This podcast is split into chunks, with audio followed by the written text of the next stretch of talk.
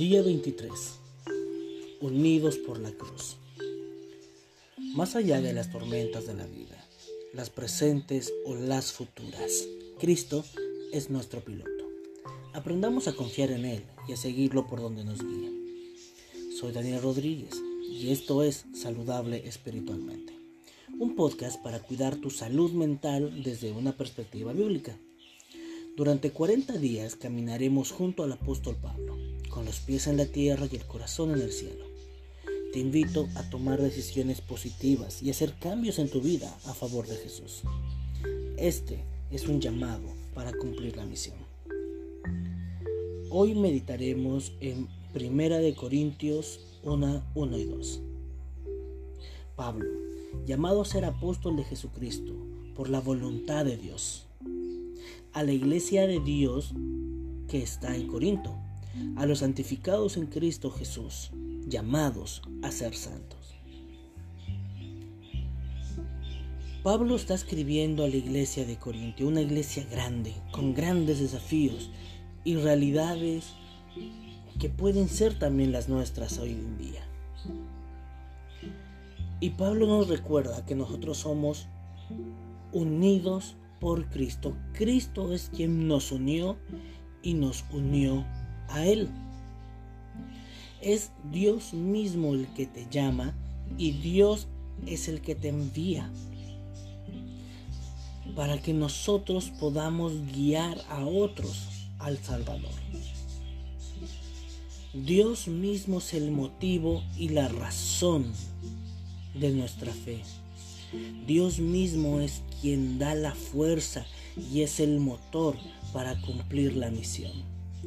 A veces nosotros queremos llenarnos de requisitos y capacitarnos a nosotros mismos para hacer lo suficiente.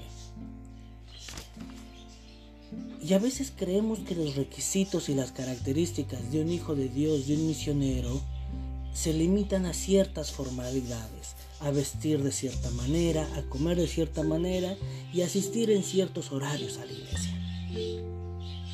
Pero lo que Pablo nos invita a hacer es, a no abandonar nuestra fe, a no abandonar nuestra creencia de Cristo, la cual se revela en la Biblia.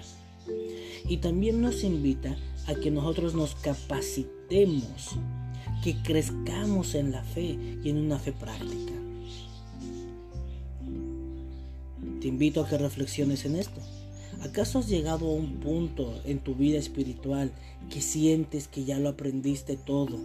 Que sientes que ya estás haciendo todo lo que se necesita de ti y que ya no hay nada más que debas aprender?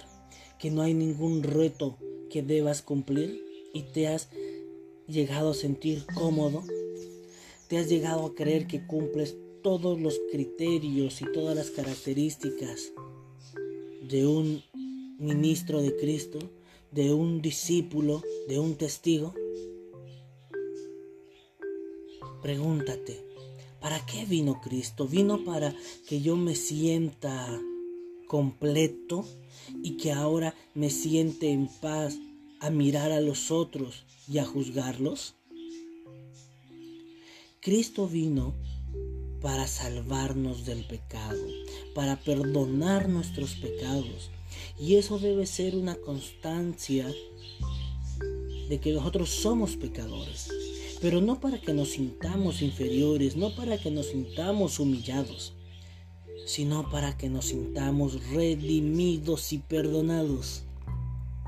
Y cuando tú te sientes que has sido perdonado, cuando tú sientes que has sido redimida, entonces ahora quieres llevar esa misma luz a otros y quieres que las demás personas, tanto dentro como fuera de la iglesia, también se sientan perdonados y redimidos.